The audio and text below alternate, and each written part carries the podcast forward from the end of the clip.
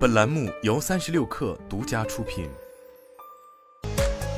网罗新商业领域全天最热消息，欢迎收听快讯不联播，我是金盛。三十六氪获悉，天眼查 App 显示，今天蒲真乡里上海旅游文化有限公司成立，法定代表人为易轩，注册资本四百万人民币，经营范围含露营地服务、游览景区管理、游乐园服务、公园景区小型设施娱乐活动、旅游开发项目策划咨询等。股东信息显示，该公司由小红书科技有限公司全资持股。半年抖音本地生活的 GMV 约为二百二十亿元，其中一季度 GMV 超过了一百亿元，二季度在一百一十亿至一百二十亿元之间，仅用半年的时间就超越了去年一整年未能达到的目标两百亿元。有服务商透露，今年一至三月，抖音在云南、重庆、天津等地密集拓城，团队驻扎后会启动招商峰会，将头部商户集中孵化，帮助其对接本地 MCN 机构和代运营公司。截至六月，抖音本地生活已拓展至三十三个城市，全年计划是五十至五十五个城市。中国电动汽车充电基础设施促进联盟发布最新数据，上半年国内充电基础设施增量为一百三十点一万台，其中公共充电桩增量同比上涨百分之二百二十八点四，随车配件私人充电桩增量持续上升，同比上升百分之五百一十一点三。截至二零二二年六月，全国充电基础设施累计数量为三百九十一点八万台，同比增加百分之一百零一点二。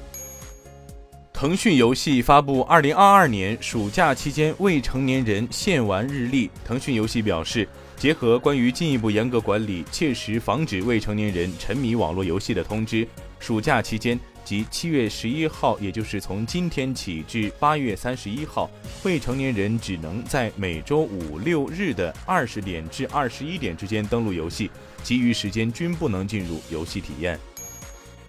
Sensor Tower 商店情报平台显示，二零二二年六月，共三十八个中国手游厂商入围全球手游发行商收入榜 Top 一百，合计吸金超过二十亿美元，占全球 Top 一百手游发行商收入近百分之四十。继题材 SLG 手游无尽的拉格朗日，在上市九个月后迎来新的收入记录，六月收入环比增长百分之一百六十三，跻身中国 iOS 手游收入榜第八名。六月，原神移动端收入环比增长百分之五十六，米哈游收入相应增长百分之四十二，重回全球手游发行商收入 TOP 五。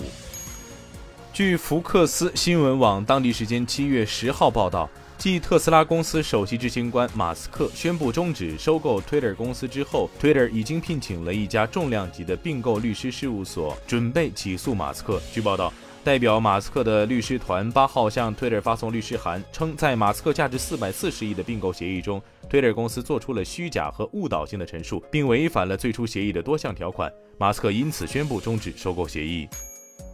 据报道，根据数千份泄露的文件，Uber 在全球扩张之中曾游说顶级政治家，并尝试逃避法律制裁。本次泄露的文件包括八点三万封电子邮件以及近千个对话记录等文件，时间跨度为二零一三年至二零一七年。文件显示，Uber 每年花费约九千万美元进行游说和公关。Uber 曾经试图游说现任美国总统拜登、德国总理舒尔茨和英国前财政大臣奥斯本等人。现任法国总统马克龙更是曾秘密协助 Uber 进行游说工作。同时，为了防止警方获取相关数据。Uber 发明了一键销毁功能，躲避监管。